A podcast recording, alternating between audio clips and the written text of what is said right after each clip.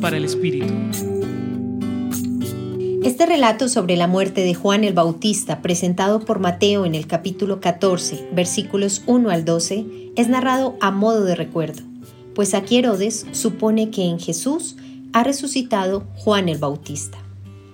Estas comparaciones y paralelos entre la persona de Jesús con otros personajes que están presentes en el Antiguo Testamento o que hacen un puente entre el Antiguo y el Nuevo Testamento como lo es Juan, son muy comunes en los evangelistas.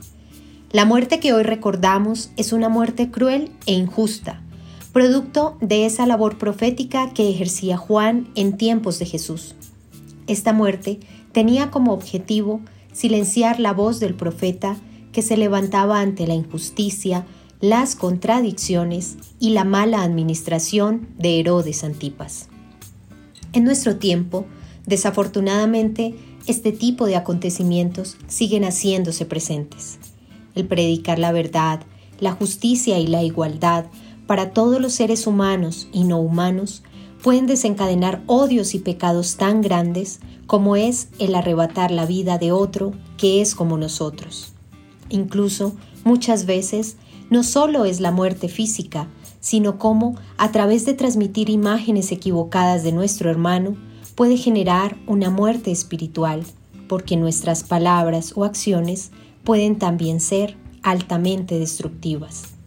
Hoy, ofrezcamos nuestra oración por aquellos que son perseguidos por alzar su voz o por quienes se les ha dañado tanto en su intimidad que han perdido el sentido de su vida.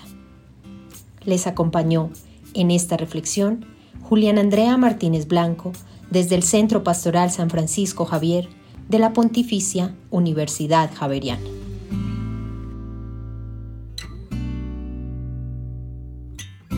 Escucha los bálsamos cada día entrando a la página web del Centro Pastoral y a javerianestereo.com.